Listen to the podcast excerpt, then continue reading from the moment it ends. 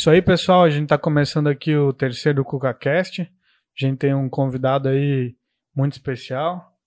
Tá voltando para o Brasil aí, voltou para o Brasil esse ano. A gente vai trocar uma ideia do que, que ele veio encontrar aqui em Blumenau e o que, que fez ele querer, mesmo saindo, conhecendo outros lugares, acabar parando aqui novamente. Tá falando em português ainda? Com certeza. Se tu quiser se apresentar rapidamente, Samuca, para o pessoal te conhecer, da onde tu veio, Beleza. 30 segundinhos aí, um tweet. É, eu, meu nome é Samuel, eu trabalho com segurança da informação já há mais de 10 anos. E eu estive anterior, eu sou mineiro de nascença. Eu Tá vim- bom? tá bom. Vim pra... Só que eu já perdi, infelizmente. Eu, eu sou apaixonado pelo sotaque, mas infelizmente eu já perdi. É, Eu vim para Blumenau em 2008 e em 2018 eu fui para Portugal trabalhar numa empresa britânica e voltei novamente esse ano para o Brasil. Inicialmente ah, eu estava em São Paulo, estou um mês e pouquinho de volta em Blumenau, mas continuo trabalhando para uma empresa paulista, né? Então, mas beleza. É, praticamente essa é a minha história aí. Vamos. Trabalha quanto tempo já com tecnologia, Samuca? Desde os 13 anos com tecnologia. 13 anos. Sim, com computadores, essas coisas. Desde manutenção, eu dei Uhum. bastante aula de informática. Pô, que legal, hein? Vai Sim. dizer que foi na Cetil. Fala o nome, né? não, não. Foi em Minas, inclusive. Ah, em em Minas, Minas. sim. Legal. Já dei aula de informática também. Tinha dois empregos, trabalhava de TI durante o dia e à noite dava aula. Aí começou a influenciar no meu principal emprego. Aí o meu ex-patrão chegou e falou assim: quanto é que tu ganha lá? Aí na época o salário mínimo era 200 reais, né? Aí, ah, ganhou 200 reais, ganhava um salário a mais. Aí falou assim: eu vou te dar isso de aumento, tu sai de lá. E ele me deu de aumento para eu sair e ficar só com o Nossa, emprego Poxa. porque estava impactando, né? Mas- Dois mas- empregos, trabalhava das 8 às 6 no um e das 6 às 10 no outro, dando aula. E ele achou que talvez estava impactando, talvez deveria estar mesmo, né? E eu saí de lá para ficar daí só com o meu principal emprego. Qual que era o teu principal emprego? Era infra, trabalhava com Ah, infra já, Que né? legal, cara. E daí ele fez e bancou. Poxa. E eu, beleza, né? Pra mim foi bom, porque eu ficava só com o Ó, emprego. Fantástico. Seis horas eu ia pra casa. Naquela época não é É, sempre que é. recebe uma oferta dessa. É. E tu trabalha com segurança da informação há quanto tempo já? Então, ah, o trabalhar especificamente eh, vai fazer uns 12 anos com Uhum. segurança. Ah, mas eu sou apaixonado com segurança desde os 13 anos de idade. Eu já Uhum. sabia o que eu queria fazer quando eu comecei a, a- a mexer com. Antes dos 13, na realidade. Quando eu fazia aula de computação, uns 10, 11 anos ali, eu estava tendo aula de internet. Uhum. Tinha essa aula de Uhum. internet na época. Como criar e-mail, né? Como. Não, e, e como navegar e como buscar sites nos no KD, né? Na Uhum, época, uhum. no Alta Vista, Isso, Yahoo isso. e Eu não sou dessa época, mas já ouvi as pessoas mais velhas falando já. Sim. E, e aí tinha um site que a gente estava navegando. A escola era também um, um provedor de, de internet para a cidade, né? Então tinha um bom. Para a época era um bom acesso de internet, né? Hoje qualquer pessoa tem em casa muitas vezes superior É, a isso. com certeza. Mas aí eu tava navegando num site e tinha um erro de português, assim, num site. Um erro bem grotesco, um site... ah, era um desses de bate-papo, não lembro se era o UOL, Terra, alguma coisa assim. E eu perguntei pro professor de informática da época como é que eu fazia para corrigir aquilo. Aí ele falou que eu tinha que ser um hacker para fazer aquilo. Fechou. Desde então, meu destino tá traçado. Não- Corrigiu? Corrigiu eu. Então, essa é uma outra conversa. Fez mais uns 3, 4 erros lá, né?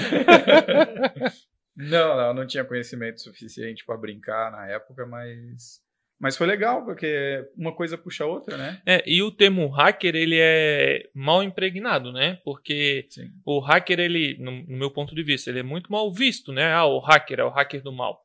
E às vezes a gente faz um, um hackzinho em casa, né? Ou Eu pego alguma coisa, melhoro de alguma forma, ou prendo alguma coisa, desenvolvo alguma, alguma coisinha que é um hack, né? Sim. Ah, uma vez eu ouvi um amigo meu falar que o maior hacker que ele conhecia era a mãe dele.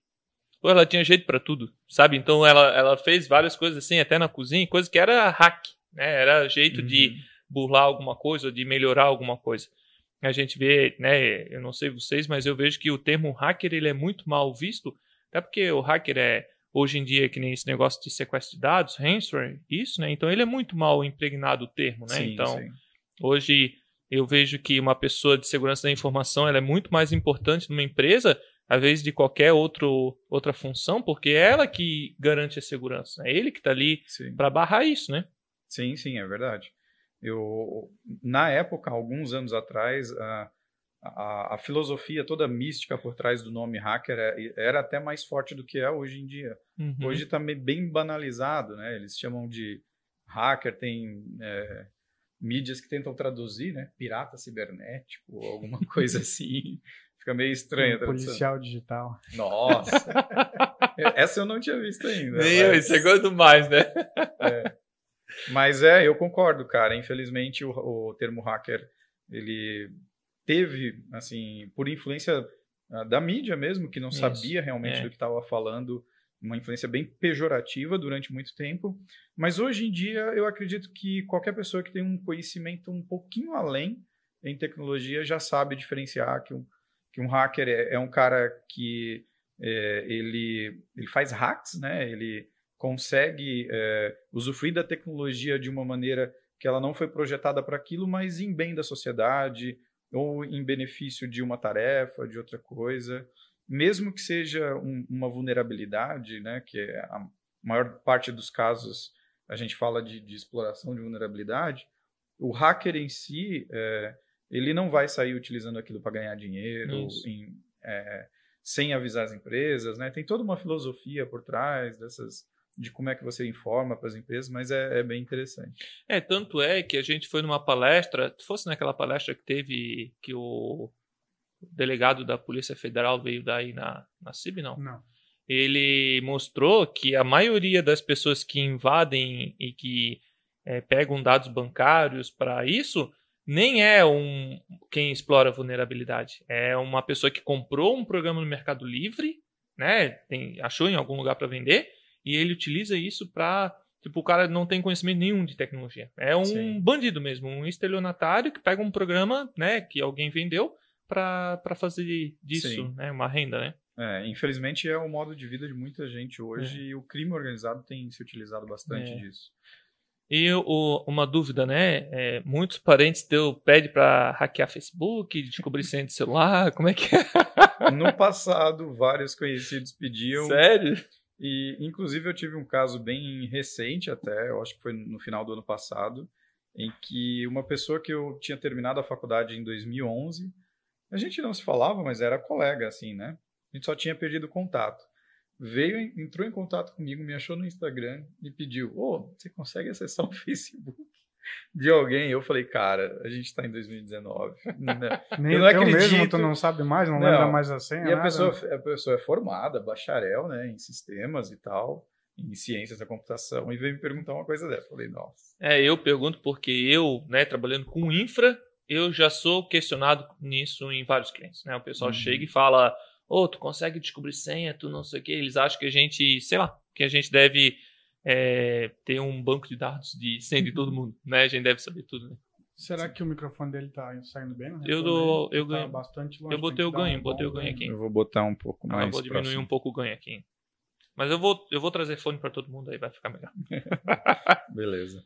O, só pra gente voltar lá, é, quando tu, tu veio pra Blumenau, né?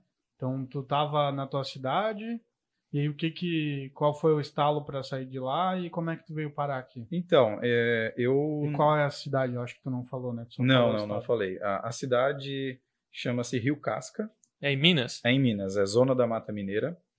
E É mais pra cima ou mais pra baixo? É mais para baixo. É próximo do canto inferior direito, próximo de São Paulo e do Rio de Janeiro ali. É, pensando que Minas é quase um quadrado assim de estado, né? Porra, Minas é grande, né? É bem grande. Aquela imagem que tu mandou pra mim, sabe quantos municípios tem em Minas Gerais? 800 e pouco, cara. Quase É, mil bastante. municípios. Eu não sabia, eu achei que Minas Gerais, sei lá, era o tamanho um pouco maior de Santa Catarina, sei lá.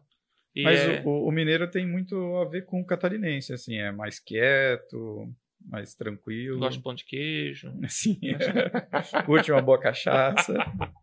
É, então eu, eu, eu fui para essa cidade, meus pais, né? Quando eu tinha dois aninhos e meio, mas eu fui nascido em outra cidade, em Minas, e eu cresci em Rio Casca. E chegando próximos dos, meus 18, 19 anos ali, né, finalizando o terceirão e tal, eu comecei a, pe a pensar, poxa, o que, que eu vou fazer da vida? Aqui é uma cidade de... Hoje eu acho que está com 13 mil habitantes, é bem pequena. Era, e o núcleo uh, urbano é bem menor. Né? Tem muita gente espalhada na área rural. E não tinha muita coisa para fazer, né? É, a, a, a, escola que, que eu cursei era uma escola pública, estadual, muito boa, por sinal.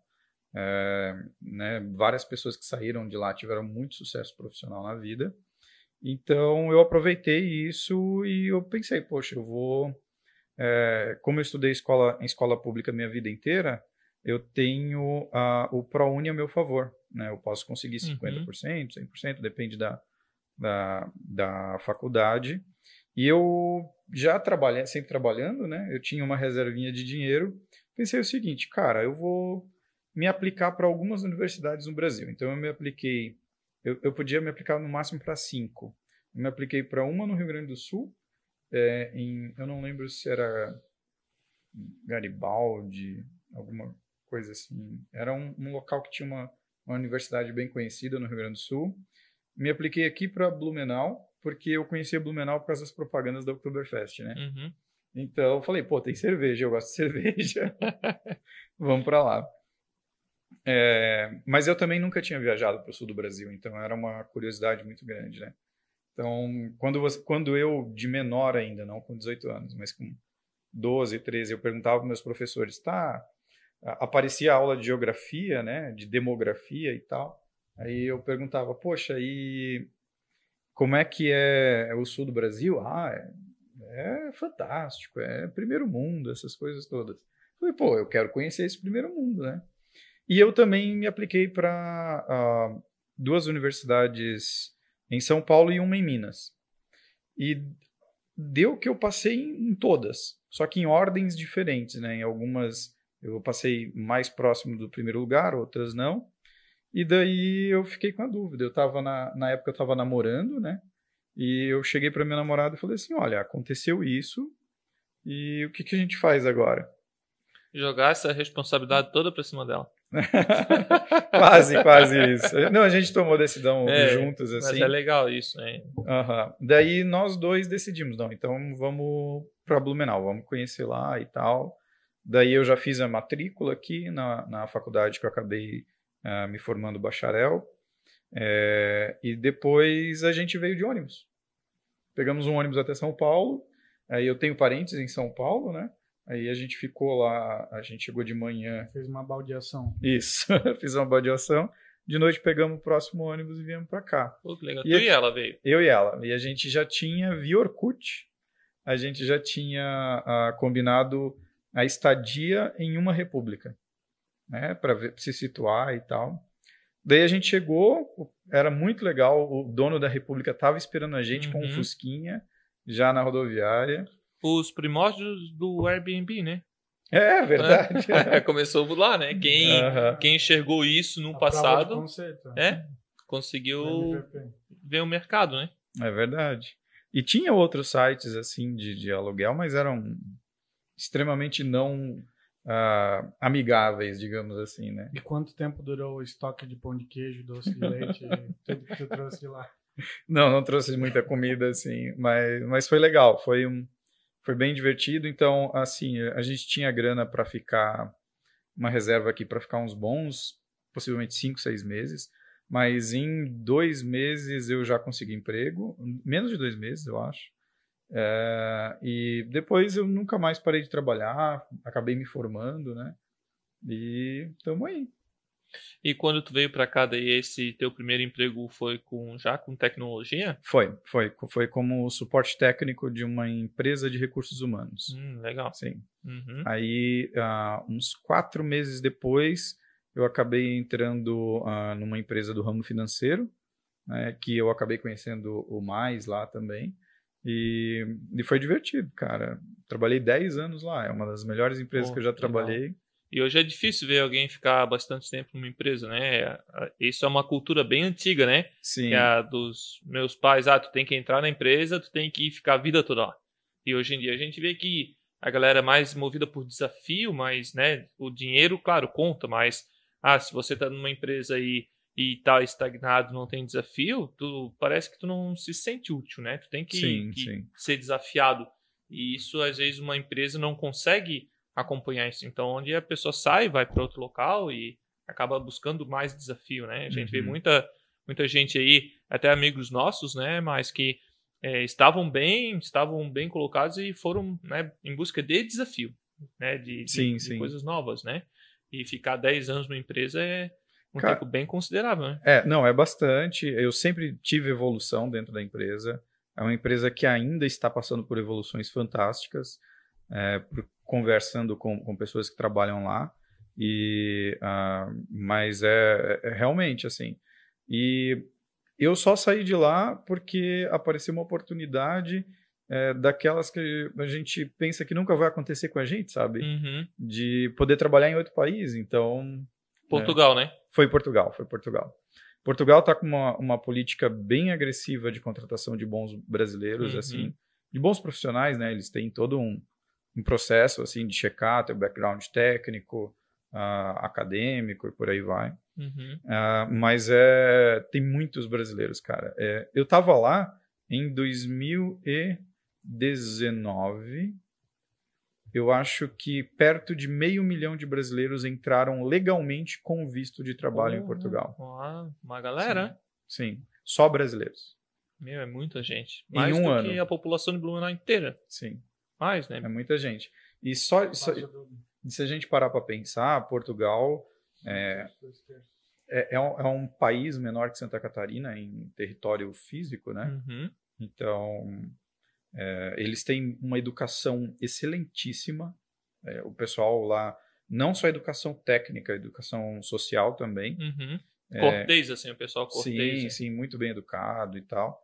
E, ah, e o inglês é língua, é segunda língua.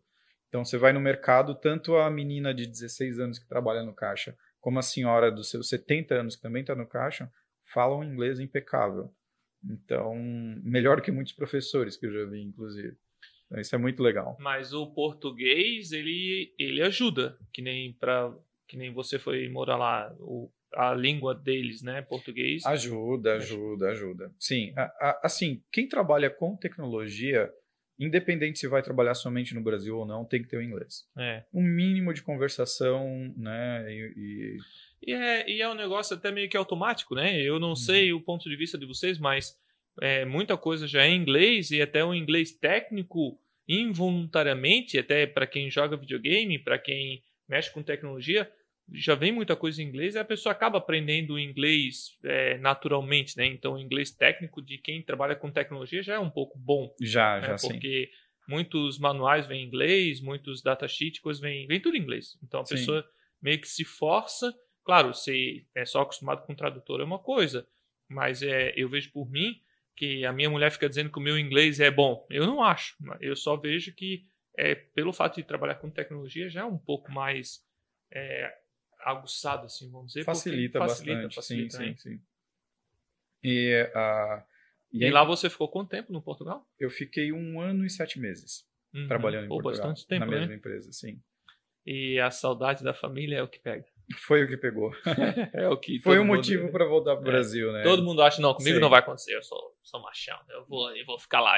Não, E Eu ainda mais que eu, eu sou separado, mas eu tenho uma filhinha que hoje tem três anos e cinco meses, né? Uhum, idade do meu filho. Então, que legal. É. E, e quando eu fui para Portugal, ela tinha um ano e três meses, né? E, cara, ficar longe mesmo separado, ficar É. longe da, da pequena, não poder ver sempre. É, Só vídeo que- chamada, né? Meu Deus. Sim, era várias vezes na semana, né? Eu mantive, um- assim, a gente manteve um contato muito próximo. É, de seis em seis meses deu para ver elas e tal, Uhum. né? Mas a dor no coração, É, cara. não dá vontade de não dá. voltar, vem pra cá e não dá Sim. vontade de voltar, né? Não dá, não dá. É verdade. E eu também tenho pais bem idosos, né? Então Uhum. eu preciso né, prestar um- assistência para eles. E eles moram aqui hoje? Não, hoje eles moram no interior de São Paulo. Uhum. Mas logo, logo, já no início, em janeiro, fevereiro, já tô trazendo eles para morar Sério? comigo. Pô, sim. que legal. E eles estão animados pra vir Então, então, eles também eu não, eu não deixo mais muita opção é. para eles, não. Eles não querem causar trabalho, né? Mas a, a gente sabe que é a responsabilidade né, uhum. dos filhos. É isso aí. Então... E Samuca, aí tu voltou é, de Portugal e se instalou em São Paulo. Sim, eu vim direto para uma empresa, uma startup de tecnologia de biometria facial e, e de documentos, né? Uh, trabalhar na equipe de segurança deles como especialista em Blue Team e Red Team. E foi uma experiência muito boa, assim, sabe? É, fantástico. Uh, se a gente pensa que uh, não há um polo... Ah, os polos de tecnologia no Brasil, muita, muitos de nós que estamos no interior, a gente acaba não tendo essa noção. Porque a gente fala, poxa, Brasil atrasado em tecnologia, é, nos processos, as, essas coisas, né, e tal. Quando você vai para fora, eu não estou falando especificamente da empresa em que eu trabalhava, mas você vê, cara, que a gente está muito mais avançado que hum. empresas top de eu linhas já, lá de isso. fora, lá da Europa e dos Estados Unidos. A gente fica nos menosprezando, né? Que, que a gente não, não é tão avançado. E eu já ouvi isso de mais amigos meus que Tem é... muita gente boa no Brasil, tá? É. Hoje eu boto minha mão no fogo de certeza que a gente não perde nada em conhecimento tecnológico. Pô, que legal ouvir isso, né? Sim, Sim. Isso é muito legal. E o que eu vejo, né, um ponto de vista meu é que é, o brasileiro ele é, ele é, ele é acostumado a fazer com pouco, né? Então vamos dizer assim, a gente se vira nos 30. Uhum. Né? Então a gente faz com pouco investimento, com pouco matéria-prima, né? A gente não, não tem é, em abundância, né? Seja investimento, seja tudo, né? E, e isso faz com que é, seja um povo mais criativo, que busque mais alternativas, né? Esse é o meu ponto de vista. Então, quando um país de primeiro mundo, tu, o cara tem tudo na mão, é, sabe, não parece que não força, né? Não. Você tem bastante razão em pensar assim, porque uh, eu não sei se o aspecto é justamente por a gente sofrer mais uh, financeiramente, a gente ter que fazer a mesma coisa, ou até para se destacar, fazer mais com o, o, único que a gente tem, e, ou o aspecto cultural também, né? Mas, por exemplo, uh, Chegando em, em, Portugal, posso falar de Portugal e de umas poucas outras nacionalidades que eu tive contato, culturalmente falando, o brasileiro é muito mais maleável. Muito mais. Então, os gestores de projetos que eram brasileiros, os POs, ou os Scrum Masters, ou os próprios técnicos brasileiros, eles se destacavam uh, em projetos justamente por eles conseguirem dar vazão, conseguirem alguma coisa que uh, talvez a, a, cultura da pessoa ela enxergava somente um caminho. Uhum. E o brasileiro procurava, não, cara, tem que ter alternativas. Uhum. Como é que a gente vai né, cortando caminho por aqui, por ali. E, e é isso que eles gostam, né? Que, que é, eles Sim. querem gente assim que Sim. seja mais proativo, que seja, né, que tenha uma cabeça mais aberta, né? Mas essa cabe essa mentalidade do europeu, uh, principalmente o português, ela mudou recentemente. Ela deve ter mudado aí de uns 4, 5 anos para cá só. É, eu conversava com vários taxistas, gente que fora da empresa mesmo, e falava, poxa, mas hoje está vindo bastante brasileiro e tal, mas não, nem sempre foi assim. Não. Antigamente, o homem vinha, era o, a, a, o mito urbano, né, que o homem brasileiro de 10, 15 anos atrás, não todos, com certeza, uhum. mas que ia para fora para praticar atos ilícitos uhum. e a uhum. mulher também, uhum. né, para se prostituir, alguma coisa assim. E hoje em dia não. Hoje em dia eles buscam homens e mulheres brasileiros é, bem capacitados para justamente alavancar as empresas lá de fora. Importação de talento, né? Eles Exato. querem os melhores para. Pra... A gente tem um caso também do amigo nosso, né, que que foi para a Amazon e ele recebeu paralelo a aprovação da Amazon e da Google.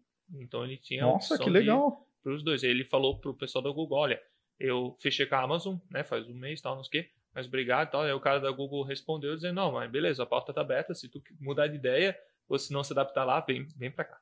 Que então, legal. Você vê que é legal essas portas essa, abertas, né? Essa é uma mentalidade é, que eu vejo muito acontecendo hoje em dia. Bons profissionais é, a empresa sabe que o mercado está aquecido, sabe, não dá para brigar, brigar, da maneira antiga, uhum. ficar com sentimentos, é. ai, você saiu da empresa.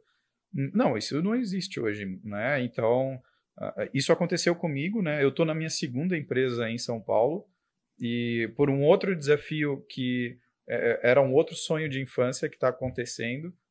E. Corrigir site de bate-papo. Exatamente. Digamos que é nessa linha de raciocínio. É, corrigir os erros de português, é. a gramática do site bate-papo. Mas uh, quando eu, é, eu, eu, tive no processo de sair da minha primeira empresa em, em São Paulo, aconteceu justamente isso. É, um dos donos da empresa, um dos fundadores, né, ele chegou para mim, conversou junto com um outro sócio da empresa e falou: Olha, Samuel, a gente sabe que o mercado é assim, a gente deixa as portas abertas, você está indo para uma posição um pouco diferente da que você fazia aqui. Se você não se adaptar, volta, a gente está de portas abertas, né? Vamos ver, né? conversar. Né? Cara, isso é muito bom, muito bom é. mesmo. Mas assim, eu também ouvi isso em Blumenau, né? Então, são. Por isso que eu posso te dizer que, mesmo em Blumenau, que não é relevante no cenário, digamos, se comparado com São Paulo, com Campinas, com outras empresas assim, empresas, desculpa, polos tecnológicos, a gente tem muita boa, muito boa processo e muito boa tecnologia aqui. Uhum. Poxa, que legal. Tá, mas tu acha que não se compara em que sentido? Que a gente está vendo aí, é, a gente até comentou nos outros episódios de Blumenau ter, ser precursora na região de TI, é, tem algumas empresas hoje em nível nacional, até multinacional, de tecnologia daqui, né? Que nasceram aqui. E essa comparação que tu fez é com relação ao quê? Com relação a oportunidades para quem trabalha, ou investimentos? Uh, mais relativo à capacidade técnica e também aos processos de como as empresas são geridas. Né? Isso tem, tem uma ligação muito forte. Né? Se você tem uma ótima equipe técnica, mas você trabalha Go Horse ali todo dia e né, das 8 às 18, naquela caixinha fechada, isso. O pessoal vai sair. É isso aí. O mundo não está assim, né? É isso aí. Então. A gente vê que tem muita gente buscando qualidade de vida, né? Sim, é, sim. é o que eu falei ali, às vezes o dinheiro, ele. É claro, ele paga as contas, né? Mas é desafio, é uma qualidade de vida, é um negócio que não. O propósito. Pessoal, é, né? esse é o propósito. Não, não é mais só dinheiro sabe? Então, assim, claro, Sim. tem muita gente que tá por dinheiro, assim como tem um cara que tá é, na tecnologia por dinheiro, daqui a pouco ele vai vender carro, vai fazer isso, vai... mas quem gosta, quem ama mesmo, é, tem um propósito, sabe? É uma sim, qualidade, sim. é um conjunto, né? Sim. E nesse caso, uh, eu não tenho, assim, nada do que dizer contra a estadia em Portugal, porque foi fantástica. Uh, e tem vantagens quanto ao Brasil, né? A qualidade de vida é uma delas e a estabilidade econômica é outra. E o salário que se ganha lá. É em euro. É em euro, né, cara? Porra. E não é só isso. Um mas lá tá você. Quanto, uns 400 reais hoje? tá quase em Bitcoin. É, mas não é só isso. É que assim, você ganha em euro, mas você também paga em euro. Ah, isso. Isso né? que eu falo. Que nem diz o Silban, é dinheiros. É, né? Exato. Uma Raspberry custa 10 dinheiros, né? Então, ah, é é só 10. Não, mas eu, eu ganho, mas eu também pago. O aluguel. Sim. Aluguel deve ser caríssimo, né? Sim, sim. Principalmente com esse boom, tá? É uma das coisas que mais uh, tem dificultado uh, ah, para bons brasileiros, eu digo, pessoas que entram legalmente no país, né? Uh, conseguirem uma estadia lá. É, aluguel é coisa de outro mundo. É, e eu vou dizer para vocês com uma informação que eu vi hoje, não sei se vocês têm acompanhado ou não, o IGPM acumulado dos últimos 12 meses está 25%. A gente está em dezembro de 2020 e 25%. IGPM é o índice que muitos aluguéis aqui no Brasil usam, né? Só que, claro, que quando é um aumento abusivo, aí tem toda uma questão legal. Mas, por 25% é muito pesado. É Nos pesado. últimos 12 meses, né? O é pessoal pesado. vai ter que se preparar aí para os reajustes que estão para vir aí. É pesado. Estão considerando já usar IPCA, né? Tanto é, aluguel também sim, já. Isso sim. O GPM já está um negócio. Que já está, acho que está em 3,5%, né? De cabeça eu não vou saber, mas está bem menor comparado com o GPM. Uhum. E... Ô Samuel, uma dúvida que eu tenho, né? Uhum. É, existe uma rixa entre português e brasileiro, né? Não, não existe. existe. Do lado português pro Brasil, existe, não. fala que existe. existe. O pessoal fala que português é burro, mas eu discordo. Porque quem inventou o limpador de para-brisa pro automóvel foi o português. Só que pro lado de dentro. uma piadinha, né? Não, mas do português não tem esse preconceito. Não tem, não tem, cara. Sério? Sério. Agora, de onde é que o brasileiro tira isso, né? É uma. Sinceramente. São... é pela colonização. É, né? deve ser chato até, né? O cara chega lá. Assim, eles têm piadinhas. Ah, beleza. ah, Enquanto vocês estavam trabalhando, a gente estava se divertindo com o seu ouro. E é verdade, né? ah, tá Sério? vendo aquele ouro daquela estátua ali? Ah, brasileiro. Sério? Sério? Mais Filha da mãe. isso. Mas é, eles têm essa liberdade, né? É. Tá tudo certo. E, mas é, não, não tem não, cara. Inclusive eu perguntei, eu cheguei a perguntar para alguns portugueses. Ah, vocês sabem que existe, né? Essa piada que eu ah, não, sabe, não sei não. E Eu tenho outro amigo também que teve lá, morou lá por algum tempo, já voltou faz alguns anos, e ele passou a adolescência lá. Ele comentou que ele viu bastante preconceito com o brasileiro, justamente pelo, pelo esse conceito histórico que tu falou, que tinha muita a questão de o pessoal ir daqui para lá buscando algo não legal, né? E aí ele falou que aconteceu de ele passar preconceito, só que já faz é, mais anos, né? Não foi no mesmo período que você, que ele tava lá e ele sofreu um pouco, assim. Mas hoje ele comenta que é, tem desejo de voltar para lá ainda. Não, Então- hoje, hoje o português ele recebe de braços abertos, porque ele sabe que vai melhorar o bolso dele É. e vai melhorar dizer, a, a vizinhança também, porque todos os brasileiros que estão indo para Portugal estão indo já a maioria com trabalho.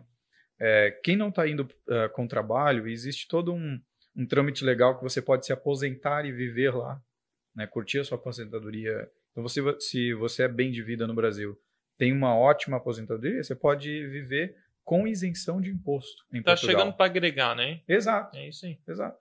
Então, muitos, ah, 100% dos portugueses E lá tem uma questão do envelhecimento da população também, né? Não Sim. tem algo nesse sentido. Sim, tem. Por isso essa questão de trazer imigrantes. Sim, sim, a população, ela eh, demograficamente é bem velha, né? São poucos nascimentos por ano, e, mas isso afeta a Europa inteira, né? Eu já é, trabalhei com é, portugueses prestando serviço, vieram exclusivamente para atuar num projeto. E eles tinham bastante costume de falar força, força. Sim, Eles sim, fala, fala. E- Força é um jeito bem educado de falar, não, você pode passar na minha frente na fila, Tipo, ou... anda, ô É, merda. vamos, força, força, anda, vamos lá. Vai, ô merda, anda rápido. Força. É o gol, gol, gol dele, É. sabe? Mas é isso aí, gente. E E é, falando agora, trazendo de volta para Blumenau, é, desde que tu chegou aqui, como é que foi a receptividade do povo? Como é que tu se sentiu? Eu imagino que bem, até porque tu acabou voltando para cá, né? Tudo bem que agora tem esse laço aí com a tua filha que Isso, tu comentou, filha, né? é. sim. Mas se talvez não fosse tua filha ou se ela não tivesse é, aqui, tu ainda pensaria em voltar para cá? Considerando Ah. que poderia trazer ela para cá também, nesse caso? Eu, eu consideraria. Blumenau é uma, uma cidade fantástica, povo extremamente educado, tá? É, existe a para você é, isso quando eu, eu só senti em 2008, que foi quando eu cheguei aqui, que existia uma barreira a ser quebrada até você criar eu como mineiro, né? Existia uma barreira a ser quebrada até você criar amizade com o blumenauense, o local. Dois desconfiados, né? Um É. em cada lado. Não, mas o mineiro é bem aberto nesse aspecto, assim. E, e quando, mas quando você ultrapassa essa barreira da amizade, cara, é pra vida toda, né? Então, não, não tenho nada assim contra. É questão cultural mesmo. E questão de preconceito, chegou a sofrer alguma coisa? Não, não, não. Piadinha de colega, mas coisa que a gente Nunca sabe. chorasse no banho, nada. Não, não, não. coisa, coisa boa, coisa saudável. Coisa que tem que Forma acontecer. caráter, né? Não. Então, Samuel, e hoje tu continua trabalhando com segurança da informação nessa Sim. empresa de São Paulo. Até uma coisa boa que a pandemia trouxe, no meu ponto de vista, é mais essa flexibiliza- flexibilização do home office. Sim. né? Então, assim, Uhum. ah, muito tinha essa, esse pensamento antigo de que o funcionário tem que estar aqui embaixo, né, do- dos meus olhos tal. E agora, inclusive, né, você está trabalhando para uma empresa de São Paulo, em Blumenau, e eu acredito que não tem nem planos de você ir para São Paulo, né? Eu digo não seus, da empresa que te contratou, é, você aqui prestando serviço remotamente, está tocando equipe, tudo, tá show de bola. Eles estão felizes porque provavelmente a energia elétrica deles está mais barata. O, você está feliz porque é, o teu custo morando aqui é mais barato do que em São Paulo, né? Com o aluguel em certeza, São Paulo tudo com é. certeza. Então isso que eu queria o ouvir um pila pouco. aqui vale mais, né? É. Pila aqui é... E Eu isso que eu queria ouvir um de ti, né? Queres pegar um café também, um refri? Não, vou lá buscar. É? Ah, Pode beleza. ser. Pode ser, pode, Pode, ser. pode de pegar. boa. Eu quero tô também. tranquilo. E eu queria ouvir isso, né? Tu estás trabalhando com segurança hoje, ainda Sim, nessa empresa de São Paulo, tudo Sim. em home office. Tudo em home office. Hoje eu sou coordenador de dois times de segurança. Uhum. né? Eu coordeno um time de resposta a incidentes de, de segurança e um time de Red Team, que é o Uhum. time de segurança ofensiva, né? Certo. Só, só para o pessoal até que está vendo a gente, né, entender um pouco mais. Fala um pouco mais como é que funciona a, a segurança ofensiva, o Red Team ali que tu coordena. Ah, beleza. Ah, o, o- hoje em dia, né, n- não basta as, as empresas terem apenas a segurança by the book, que é aquela, ah, você tem que implementar controle de acesso, tem que Uhum. fazer, a, fazer o patch management da tua, dos teus Windows e Linux e por aí Isso. vai. E dos hardwares também, né, equipamentos Uhum. de rede, firewalls e por aí vai. É, não basta somente isso, porque as vulnerabilidades exploradas, elas estão tão frequentes e elas não se limitam somente ao campo tecnológico, né? Elas estão no campo lógico também. Uhum. Por exemplo, uma aplicação ela pode não ter nenhuma vulnerabilidade técnica que possibilite a invasão do, do servidor, mas ela tem alguma falha lógica que você, com algum, algumas mexidas, consegue acessar dados que não devia e Uhum. por aí vai, né? E- Uhum. E, hoje em dia a questão de dados e privacidade está muito em voga, né? Isso, com certeza. É, e ah, quanto mais a sociedade depende de tecnologia, mais a criminalidade investe para usufruir da tecnologia para o bem próprio, Para né? ter acesso a essa- esses dados, né? Para conseguir extrair de alguma forma dinheiro Exatamente, isso, né? exatamente. Uhum. E ah, Esse que eu botei o dedo dentro, eu vou pegar.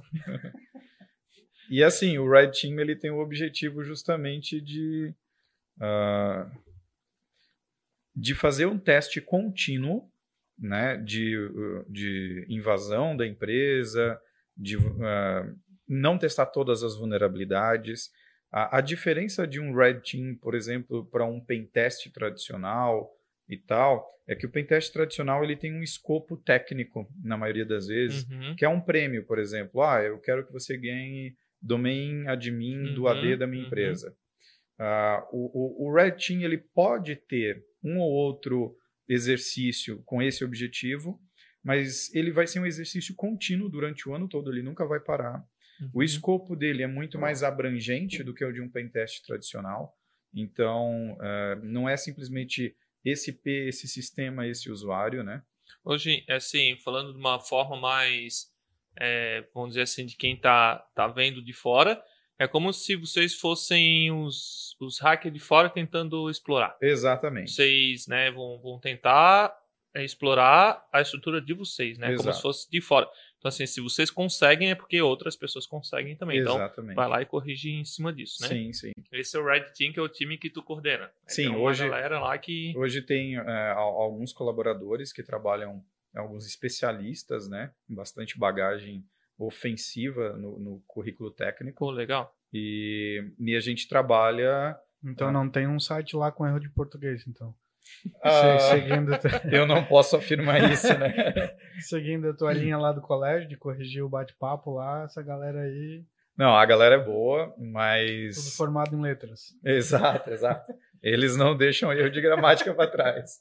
E qual é o outro time daí? Um é o Red Team, o outro é... O, o outro é o C-Search. É, Uhum. é um time que ah, a tradução do acrônimo significa Time de Resposta a Incidentes de Segurança Computacional. Tipo, é, alguém conseguiu explorar alguma vulnerabilidade, aí é onde esse time atua? Não. Só para entender um pouco melhor, né? Sim. É, hoje o C-Search da empresa que eu trabalho, ele cuida, além do abuse, né? O abuse arroba empresa, Uhum, que é o contato de ruíz da empresa. uhum. a gente atua em todos os tipos de incidentes tecnológicos relacionados à segurança né, Uhum. cibernética. Então, desde um malware, uh, ransomwares, ataques direcionados, a investigação forense, né? toda essa questão de recuperação de desastres e tal, a gente está atuando em cima. Legal. Ô Samuel, e é- o que que, é- qual que é a tua visão sobre o problema de engenharia social hoje? É. Eu digo, no, no meu ponto de vista, né, eu falando vendo de fora, que eu digo que é um dos, não um dos maiores problemas, mas tratar isso do lado do usuário deve ser um, um dos problemas bem críticos até porque... Eu tenho, tenho uma coisa muito interessante para falar sobre engenharia social, que é, apesar da gente ser muito bom tecnicamente falando e profissionalmente, é, as tendências elas surgem lá fora antes de vir para o Brasil, né? Uhum. É difícil o Brasil criar uma tendência. E uma tendência dentro de segurança que eu tenho visto, já que eu presenciei, é a, o posicionamento estratégico da conscientização, do awareness de uh, segurança cibernética. Uhum. Tanto que uh, em uma empresa, um grupo empresarial muito grande do, do ramo de apostas online, um dos maiores, acho que é o maior grupo de apostas online do mundo, uh, eu presenciei uma palestra de uma mulher que ela era romena, se eu não me engano, e ela era executiva de awareness de segurança da informação. Executivo, o cargo dela. Né? Então, uhum. ela tinha todo o aval, ela tinha dinheiro, ela tinha pessoas para constantemente uh, trabalhar o awareness, trabalhar exercícios de conscientização, uh, seja de phishing, uh, seja de gamificação e por aí vai, uhum. durante a, a, a, organização e durante o ano todo, né? Uhum. E, e, isso tem que ser trabalhado assim, porque você vai ter uma rotatividade das pessoas. As pessoas no dia a dia elas não trabalham com segurança. Uhum. E mesmo quem trabalha acaba caindo em um phishing ou outro. Isso aí. Né? Então é necessário sim. E a gente vê que até o, o cara lá da cadeia lá, ele, né, o, o bandidão lá que não tem conhecimento, ele já já tá ligado que a engenharia social ele pode usar disso para fazer, né, uhum. alguma coisa. Então a gente vê assim que esse negócio deles ligarem se passando por outra pessoa, ah, aqui é o gerente do banco, preciso conectar na tua máquina para fazer uma atualização, senão a conta vai ser bloqueada aí fazer aquele terrorismo, o cara abre um acesso, o cara está dentro da rede, sabe? Então assim, a gente sabe que isso já é comum, então é, toda essa parte de treinar o usuário, de expor para ele que ele é um risco, né? O usuário mal treinado, né? Sim, sim. Hoje o e-mail e engenharia social são os principais riscos uhum. da organização do ponto de vista externo, digamos, né? uhum. né? Uh, não vou dizer que são os únicos, porque não são. Se mandar um e-mail de gatinho, o pessoal vai clicar. Se... Um PPT, um PPT, né? Porque não pode ter o X, X é novo já. Eu Mas... vou dizer que uma vez eu cliquei no. Posso falar, né? Não tenho vergonha de dizer, porque uma vez eu recebi um e-mail é, que era um, um vírus, né? Isso faz uns. Foi antes de eu vir para Blumenau, faz uns. Eu vim em 2001 para cá. Então, faz quase 20 anos já. E era um e-mail assim: olha a foto que a gente tirou ontem enquanto tava todo mundo pelado. E veio um tumbi pequenininho, né? Eu pensei assim, pô, não, não, eu não tava nessa festa. Mas eu quero ver Mas essa galera pelada. Tava, né? Aí cliquei, cara. Pô, eu, pô eu, eu não acredito que era, eu caí nisso. Era porque... ponto. É. Né? e eu cliquei no Tumblr, ele já foi para um site, o site já baixou e putz, eu não acredito que eu E não vi esse pessoal pelado. não, e eu, eu morava numa cidade pequena, morava em Tijucas, né, que também é uma cidade pequena aqui em Santa Catarina. E cidade, acho que de 20, 30 mil, agora deve estar maior, né, mas na época era cidade pequena. Eu sei, pô, quero ver essa galera que eu não tava, mas eu quero ver quem era. E pau, e ali foi, né? E é. outra vez que eu caí, porque assim, aquele negócio, né? É, ah, eu não vou clicar nesse e-mail, porque é muito óbvio que é vírus. É óbvio para uma pessoa, ou para né, uma centena. Mas, por exemplo, uma pessoa que está esperando o um e-mail de determinada coisa, receber um, um e-mail daquilo, ele vai clicar. Por exemplo, é, ah, é, é, segue notificação extrajudicial, não sei o quê. Pô, tô esperando uma notificação. Eu tô esperando Aí a pessoa E se você é do time do jurídico? É, entendeu? Então... Nem foi um, um ataque direcionado, Isso. mas somente o assunto casou com, com o que a pessoa faz no dia a dia, é. vai cair. E uma vez eu me cadastrei, na época, bem nos primórdios da internet, a gente se cadastrava na Microsoft para ser tipo o beta tester. Então, por exemplo, eles estavam desenvolvendo o Windows 2000, primeiro release, eles É mandavam. que tinha a tela azul primeiro. Eles mandavam para algumas pessoas que estavam cadastrados lá. E eu me Uhum. cadastrei, né? Soube que tinha lá um cadastro que a gente fazia. E eles sorteavam algumas pessoas para mandar. Então tinha um cara lá em Tijucas que recebia isso. Então, assim, ó, o Windows 98 né, nem tinha download internet, coisa para baixar. É, ele foi um dos primeiros que recebeu uma versão tipo de teste. Aí ele tinha que relatar o que, que ele achou, usabilidade, tal, não sei o que, bug. Então, você trabalhava de graça de alguma forma para eles, né? E eu me cadastrei e veio um e-mail da Microsoft e tal. E eu cliquei, era um vírus também. Porque eu estava esperando esse e-mail, quando eu, eu recebi, eu achei que era e cliquei. Então, assim, a gente vê que muito usuário clica porque ou estava esperando alguma coisa ou porque É, estava. o desafio é que ele, ele aprendeu que o, o e-mail é para ele abrir, ler e abrir o anexo, né? A gente aprendeu assim, né? Que o site é para a gente acessar o site, que o programa é para a gente executar, né?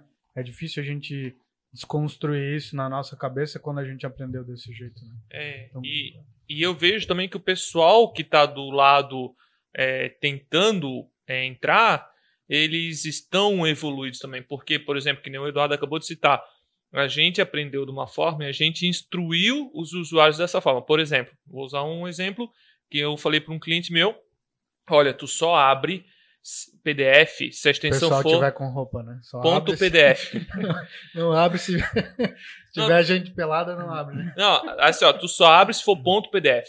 Porque ele é um PDF e não tem como vir vírus no PDF. E os caras conseguiram botar um- uma foto num boleto, aí botaram todo fosco, e botaram assim, ó, erro ao carregar o arquivo, clique para tentar novamente. E quando tu clicava era um link externo do PDF. Então o cara abriu o PDF em anexo, e quando ele clicava, ele apontava para um link externo que baixava uma Mas coisa. infelizmente a gente tem ah, vulnerabilidades sendo eh, exploradas dentro de arquivos PDFs, DocX, Então? ah, PPTX, XLS, né? Uhum. É, o próprio arquivos de link, né? .lnk do Windows é, é o que a gente mais vê Uhum. em, em ataques hoje em dia.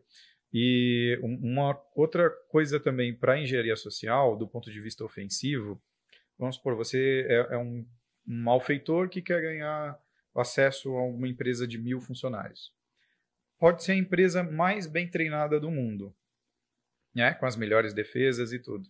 Mas se um funcionário, durante um ano, você está tentando durante um ano, você enviou centenas de milhares de campanhas diferentes, clicar no teu phishing, já era a empresa. Isso. Né? Então, assim, isso é, obviamente ele tem que né, evoluir dentro da empresa, vai passar muitas das, Isso. das defesas, mas se é, é um, um- um invasor persistente, ele vai ter esses recursos. É, e não só isso, né? Se um funcionário se corromper, porque teve uma notícia recente que saiu que a fábrica de bateria da Tesla teve um cara que foi preso porque ele ofereceu um milhão de dólares para um funcionário abrir um malware. Então, assim, o funcionário ia ganhar com isso. E o prejuízo da fábrica, óbvio, ia ser muito maior Uhum. né? Então, o funcionário levou isso para a direção e eles levaram lá para a FBI coisa e rastrearam e pegaram o cara que fez a proposta. Então, a gente ainda tem esse problema também, né? Não Tem. só isso, mas também de alguém se corromper, disso tudo. Então, Sim. é um mundo bem grande de segurança da informação aí que tem que... E a abordagem hoje em dia, ela, ela parou de ser reativa, né? Ah, eu tenho um problema, agora eu me defendo. para ser proativa, por exemplo, né? O caso do, de empresas que possuem times de segurança ofensiva internos e Uhum. tal. E também, mesmo com você tendo essa abordagem já que é bem madura, eh, de você ter um, time fazendo a parte ofensiva, você a sua postura de defesa tem que ser o que no mercado eles chamam de assume breach. Você vai assumir que você foi invadido. Uhum, Os seus planos de resposta começam a partir daí. Porque você não, você não pode contar em, com 100% da tua defesa nos controles tecnológicos que você tem hoje em dia. Uhum, né? Então, é. E como é que é o dia a dia, Samuca? Tu trabalha com capuz, num quarto escuro, óculos escuros no escuro, né? Essa, essa figura Tela que a gente preta. vê no cinema, né? é, Matrix, as Isso, telas passando pretas, aquela letrinha né? verde e Isso. tal, né? Quem dera se fosse tão fácil assim. Não, não. Como coordenação, é, hoje em dia eu tenho ah, bem pouco ah, aspecto técnico, né? Então eu cuido mais para uh, cuidar que todos os processos estejam acontecendo da maneira que devam acontecer. É, nós temos muitos incidentes dos diversos tipos que acontecem diariamente. Então a gente tem todo um processo de métrica, a gente tem que garantir que todos eles foram tratados da maneira correta. Se acontece um caso que é diferenciado no dia, na semana ou no mês, uh, eu sou envolvido também na parte técnica, como parte do time de escalation, né? Uh, mas uh, e, e mais termina aí. na parte do Red Team, nós estamos montando ainda o time de Red Team. O time de Red Team tem aí três meses praticamente de existência, três para quatro meses de existência. E ainda estamos lapidando algumas coisas que precisam ser lapidadas, é, construindo a infraestrutura, é, conhecendo a empresa, né? Porque um, esse é um time que ele tem que nascer certo. Não dá para nascer errado. Uhum. Se ele uhum. nascer com o, o contrato errado, futuramente você vai ser cobrado por alguma auditoria do porquê aquela pessoa teve acesso àquele dado sendo que ele não tinha autorização. Isso. Né? Então, a gente tem que é mais burocrático do que a gente pensa. Né? Exato. Não é só uh, o cara ser um ótimo técnico e de invasão para trabalhar com red teaming, não. Então, principalmente no nascimento, né? Mais uma vez que isso está estabelecido, é, fica com pouquíssimas mudanças durante o tempo e a partir daí é, desenvolver os exercícios. E uma coisa muito boa que times internos de, de Red Team uh, possuem, isso em todas as organizações, é o conhecimento interno. Então, hoje, por exemplo, uh, recentemente teve o caso da FireEye, né? Uhum. A FireEye foi, teve uh, uma invasão aí e que especificamente o Red Team deles foi impactado. Eles nem falaram que foi os produtos, código-fonte de produtos, nem nada. Foi a, a a parte de red teaming da FireEye que foi impactada. Pensa que esses caras eles tiveram acesso a relatórios exclusivos, uhum. a ferramentas que é justamente esse conhecimento interno que eu estou falando. Um impacto muito Exato. grande, né? Porque todo o estudo, tudo tava tiveram acesso. Tanto um time de resposta a incidente quanto um time de segurança ofensiva, ele não pode e não deve ser tratado da mesma maneira como um time de infraestrutura apesar de compartilhar conhecimentos e tal, é, se aquele time for comprometido, quando você estiver respondendo a um ataque, o atacante pode estar sabendo o que você está fazendo uhum. no momento da resposta. Uhum. Né? Então, existem, obviamente, todo um processo para que você se proteja contra isso, mas é, é, é muito importante que nasça certo, porque senão, no futuro, você pode acabar né, se machucando, digamos. Apesar de a gente estar tá vendo a evolução do assunto de segurança nas empresas, é, até em nível legislativo, é, plano de governo, etc., é, a gente ainda tem em regiões como a nossa é, pouco conhecimento sobre o assunto no que diz respeito a, a se eu sou um alvo como empresário ou não sou. É, no sentido assim, ah, mas eu sou uma empresa pequena, eu faturo pouco, ou não tem exposição? Como é que tu enxerga isso? Essa pessoa ela deve é, continuar sem essa preocupação? Com certeza não. É, essa era uma preocupação que talvez é, ela nunca é, deveria ser uma, uma, uma falta de preocupação, uhum, digamos, um das descaso, pessoas, né? um descaso, nunca. Mas talvez ela fosse válida 10, 15 anos atrás. De 10 anos para cá, a criminalidade ela, se tornou tão commodity, é, é tão fácil você entrar no YouTube, num fórum e aprender uhum. a fazer coisas ruins hoje em dia. É que nem eu falei, tem para vender o pacote Exato. pronto, né? Que você, você vai, vai ser alvo. Né? Uhum. Né? Nós, te, nós temos inúmeros casos. Só não vê quem não quer. Nós temos casos de uh, redes pequeniníssimas de mercado, que tem dois, três mercados sendo impactados com ransomware. Uhum. É, redes de odontologia é, e por aí vai. Então, hoje o, o a criminalidade ela partiu para o varejo. Uhum. Ela não está mais só no, no, nos grandão. Os grandão, é, é, é, os, as empresas grandes, é muito esforço. E né? o, um grande problema que eu vejo que aumentou isso é a forma de receber isso de uma forma não rastreável, né? Que nem o Bitcoin. Antigamente, como é que você iria pedir um resgate de ransomware se não existisse Bitcoin? criptomoedas, né? Não falando mal, até porque eu acho que isso é uma evolução do dinheiro, assim como a evolução da internet, né? O acesso é, desburocratizado, né? Da, de você ter o seu dinheiro, você fazer o que você quiser, né? Só quem precisou transferir dinheiro de fora do país para cá sabe como é. Né? Ou você pega uma empresa e paga uma taxa grande por isso, porque é, não é tão simples. E com Bitcoin você vai, bota a chave lá, né? Ou, ou já era. É Sim. bem fácil, é que nem o Pix hoje, né? Aqui no Brasil. E só que a diferença do Bitcoin, ele é, você não tem a informação, o rastro, né? Então eu vejo que o Bitcoin ele ele contribuiu um pouco para isso, né? Que a pessoa pode pedir um resgate sem sem ser rastreada, né? Então é, se não tivesse Bitcoin, às vezes eu me pergunto, se não tivesse Bitcoin, será que teria tanto isso teria, negócio? Com certeza. É, eu acho que um, um paradigma que a gente tem que quebrar é essa visão de que é, talvez o micro ou pequeno empresário tem de que é, ninguém vai procurar o nome dele na internet para saber a empresa que ele tem, para acessar essa empresa, para ver se tem algum, é, alguma forma de extorquir ele, né? É, uhum. a gente sabe que hoje é, tá tão avançado que ninguém precisa saber quem está do outro lado, né? Vários ataques automatizados do começo ao final e o ransomware é bastante comum, né? Que a pessoa não, não quer saber quem está do outro lado, ela só quer saber que ela vai conseguir infectar o maior número de computadores e de empresas e receber por isso. Né? Então acho que essa visão, ainda que a pessoa tem de, de essa pessoalidade, né? O empresário tem, ah, ninguém sabe onde eu sou, eu sou pequeno, o meu comércio é só local, né? Acho que uma vez que tem algum computador aí na internet, ou que vai ter essa comunicação em algum momento, corre esse risco dessa pessoa ser comprometida, esse computador ser.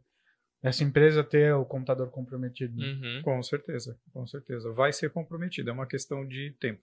Uhum. É, eu acho que essa é uma outra pergunta que eu queria fazer. Essa, como é que tu enxerga quando alguém é, pergunta para a equipe de TI assim, ah, nós estamos seguros, por exemplo, um diretor, um dono de empresa, como é que tu entende, como é que tu recebe essa pergunta e qual seria a melhor forma de responder? Eu como diretor? Não, você como equipe responsável. Se, se um diretor chegasse para você, ah, a gente está seguro? Né, essa, essa pergunta que ela até é capciosa, né? Dependendo sim, de quando sim. ou como é, é eu, eu não responderia com uma, uma resposta simples, né? Ela não é uma pergunta simples. Não é binário, né? Exato, não é binário. É, tudo vai depender bastante uh, da capacidade de resposta, da capacidade de proteção que eu tenho dos meus dados. Se eu já tenho os meus dados bem mapeados, o que, que é importante para mim? É importante o meu site estar no ar, é importante os meus dados estarem com um bom nível de proteção, é importante uh, que os meus servidores estejam rodando, o que, que é importante na cadeia de valor né, para a empresa. E uh, tendo isso em conta, aí vai do conhecimento, vai da empresa, né? Fala, olha, é, digamos que nós estamos aí em 70%, né? Ou estamos de qualitativamente em um nível bom de segurança, mas falta muito bom e falta ótimo, né? E a gente pode trabalhar, a gente está na escadinha de 1 a 5, a gente está em 3, né? O que faz o que, que falta para exemplo, gente... né? É, como exemplo, o que, que falta para a gente chegar no 3.5, no 4? Olha, eu preciso é, melhorar o processo de atualização de patches da empresa, eu preciso melhorar a capacidade de resposta a incidentes, é, ou eu já tenho uma capacidade de resposta a incidentes muito boa, agora eu preciso trabalhar na capacidade de hunting, porque os incidentes que estão acontecendo eu não estou detectando. Eu estou sendo sempre reativo. E eu já tenho uma capacidade de resposta boa e já tenho boas tecnologias uhum, em place. Uhum. Né? Então, é, é, é, sempre uma evolução. Existe sim, uh, existem sim empresas que estão em níveis ótimos, mas essas empresas que estão em níveis ótimos, elas atraem ótimos invasores. Né? Uhum, então a certeza. conversa é diferente. Com certeza.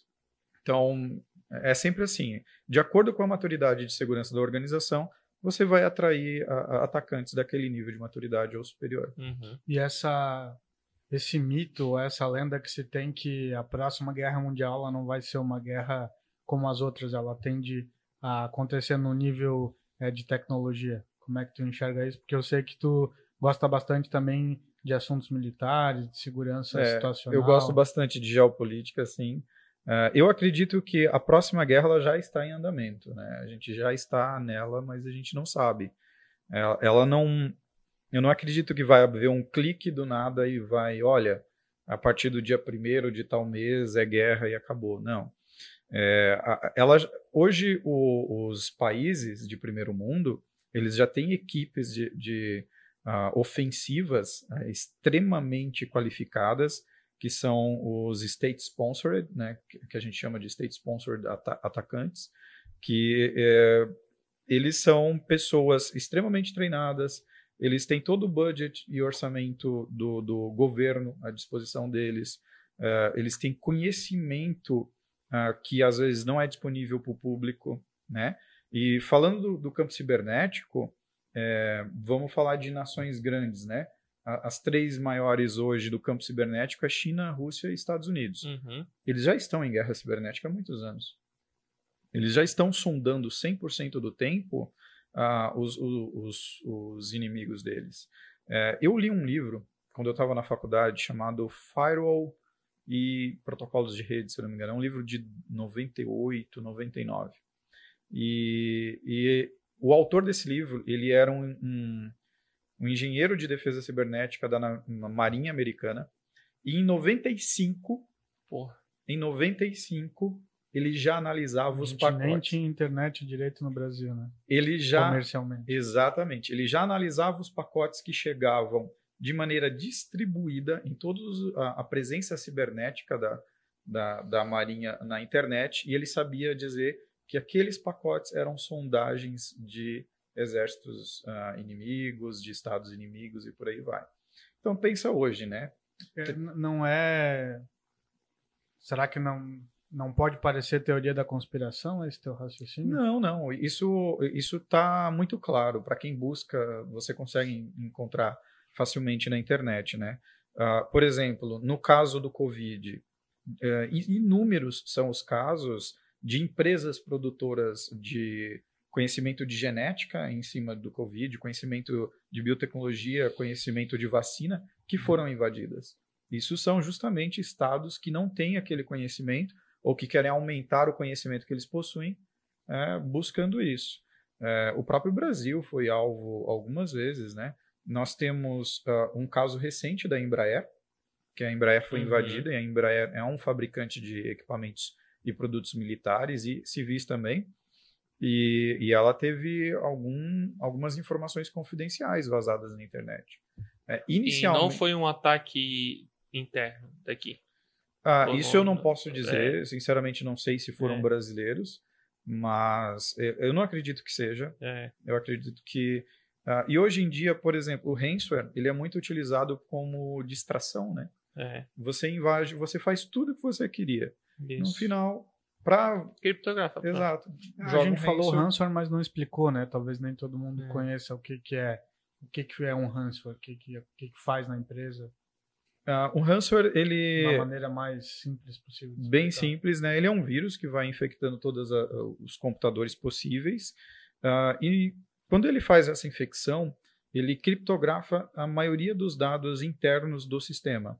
Então, todos os documentos, bancos de dados, é, qualquer coisa de importante que tenha dentro desse computador, desse servidor, vai estar criptografado. Que é que ele deixa inelegível. Ele Exatamente. E não permite que o dono veja cada informação. É. Uma planilha, uma foto. Sim, ele bota é, de uma maneira os dados que ninguém mais consegue usar aquilo. Né? Usar. Você precisa de uma senha, né? no caso, uma chave de criptografia, para conseguir ler de volta os seus dados. E uhum. muitas empresas que trabalham com dados hoje em dia, uh, se você simplesmente, vamos pegar um, uma empresa que vende bastante online, né?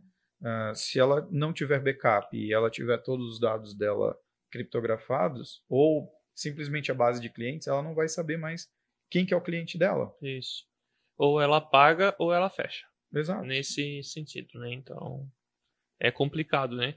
Ô Samuel, e uma pergunta que eu queria te fazer é mais a, sobre a teoria da conspiração, né? Tu falou dessa guerra digital aí, coisa. Tava até agora pensando. Não, eu tava, me, eu tava esperando o meu momento para falar. Sobre esses aplicativos de reconhecimento facial, tipo o Face App, que transforma a pessoa em idosa e tal, né?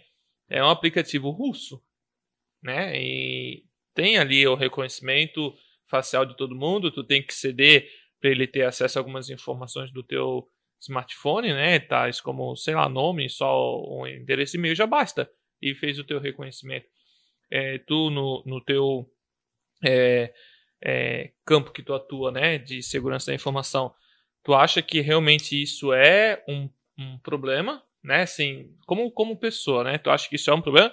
Ou é um pouco de teoria da conspiração, assim, é, a pessoa pensar, não, não vou botar porque isso aí, porque foi criado, né? E eu, pelo menos pelas pessoas que eu conheço no meu círculo de amigos, pô, tu baixou aquele aplicativo, pô, os caras estão te espionando tal, não sei o que, que é um russo tal. Então eles levantaram muito essa suspeita, né? O que que tu diz hoje disso? É, é um problema, não é? É um problema se você tem a preocupação com a tua privacidade. E eu acho que a privacidade e liberdade andam de mãos juntas, né? Uhum. A gente tem que sempre lutar para ter privacidade e liberdade. Uhum. É, eu acredito que é um problema sim, mas uh, esse é um nível, eu não vou chamar de ataque, mas um nível de você conseguir informações uh, biométricas, inclusive, vamos falar de aplicativos hoje que você faz vídeos, eu não vou falar o nome, né? Mas você se filma, faz vídeos, posta na internet, todo mundo dá like, interage com você. Esses aplicativos já é quase que provado que eles coletam dados biométricos. Uhum. Inclusive, uh, no campo comercial entre países, uh, eu posso dizer que a China ela assedia e compra bases biométricas de outros países. Isso eu falo com certeza. Uhum. Uh, eu estou embasado em fatos. É, isso é bem posso... preocupante, né? Assim, num, num campo Bem e não e não só uh, uh, biométricas facial e digital. Eu digo uh, bancos de dados genéticos também né? Uhum. então assim uh, enquanto a gente discute a gente brinca poxa isso é a teoria da conspiração o que que os caras vão fazer? É dever do Estado né da, das, das equipes de inteligência de gestão estratégica de um Estado de uma nação pensado para daqui a 50, 100 anos. Uhum. Então a gente, a gente com o nosso imposto a gente paga pessoas para fazerem isso. Nós não fazemos isso no nosso dia a dia. Uhum. Mas esses outros estados, né, eles pensam assim. Então eles pensam, pô, daqui a, a 20, 50 anos eu vou ter um problema hídrico, né? Vou ter falta de água. O que, que eu posso fazer a partir de agora, 50 anos antes, para que na, daqui a 50 anos eu não tenha esse problema? Ou o que, que eu posso fazer agora para que eu sei que eu as tensões em determinadas regiões vão estourar numa guerra para que eu esteja mais preparado para ganhar essa guerra. Por aí vai. Eu acredito que todas as grandes nações no mundo hoje estão fazendo algo nesse sentido. Não tem almoço grátis, né? Não vai Sim. ter um aplicativo lá com uma certa tecnologia para ficar parecendo velho só para mandar a foto para os amigos, né? Tu instalasse esse aplicativo, mas não. Tu instalasse, Samuel? Não, não. Eu instalei. E hoje, assim, a, a, a guerra cibernética ela é Mas é mais eu, barata, eu, né? eu confundi a cabeça do chinês porque eu instalei no meu celular e eu fiz todo mundo lá de casa, então eles não sabem de quem é o celular. tá certo. Mas pode continuar. Não, não, eu só ia dizer que a, a guerra cibernética ela é a mais barata hoje em dia. Né? Uhum. Você não coloca o teu ativo de recurso humano em perigo, ah, com raras exceções, né? E cara, pensa, você está no conforto, protegido talvez por um bunker, e você consegue desligar a energia elétrica de um país, uhum. você consegue desligar a água de um país, você consegue alterar quimica, quimicamente o tratamento de água para que a água comece a causar mal para a população, uhum. e tudo isso é cenário real. Uhum. Tudo isso a gente vê acontecer, né? Então, então a Mirklink que mora lá em Paraty, numa casa sem energia, ele está protegido hoje. Digamos que a cadeia de suprimento deles talvez sofra, né? A graxa lá que vai pro barco dele talvez vá com uma composição diferente. Está contaminada. É. Mas é, é, existe todo esse aspecto. É, mas é preocupante, mas, cara, dá horas é de conversa. Mas é, o que eu ia perguntar é como não ficar paranoico pensando em tudo isso, né? Uh, então, tem gente que fica, né? Tem gente que realmente uh, reformata, tira o firmware e coloca o firmware que ele quer no, no, no celular, né? E por aí vai. Uh, eu já aceitei que eu já estou comprometido em certo nível. Então eu escolho o que, que eu mostro, o que, que eu não mostro, né? Então eu, Samuel, né? Então eu escolho as fotos que eu vou colocar no Instagram, Uhum. eu escolho o momento em que eu vou ligar a minha localização de GPS, apesar de que a gente já sabe que a localização somente pelo Wi-Fi e sinal 3G já é qua- praticamente um GPS hoje em dia, né? Uhum. É, até melhor, inclusive, do que o GPS, porque você pode estar dentro do apartamento sem sinal de GPS, mas ele sabe que você está lá. Uhum. É, É, eu vai. acho que é, é legal tu tocar nisso, né? Ter essa, esse negócio de escolher fotos que eu vou colocar no Instagram, né? É, não só no, no campo de segurança da informação, mas até na segurança da população, né? Eu vejo que, por exemplo, assim, ó, eu tenho meu vizinho lá que ele vai pra praia, eles ficam botando foto deles tudo na praia, tudo na internet todo dia. Então, assim, até para quem é da criminalidade, que nem a gente falou aqui, Sim. não só uma pessoa de tecnologia é um criminoso, às vezes é um criminoso que comprou um programa.